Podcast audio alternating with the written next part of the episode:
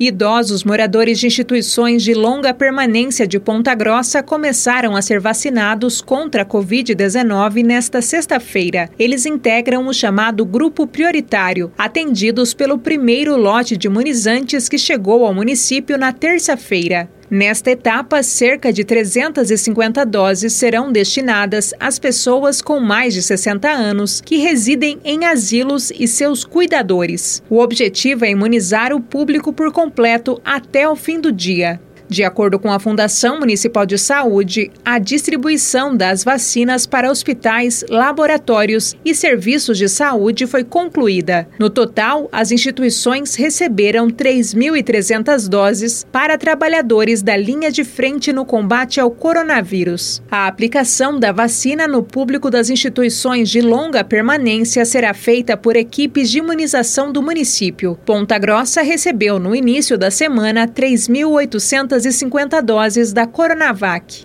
Bárbara Brandão, repórter CBN.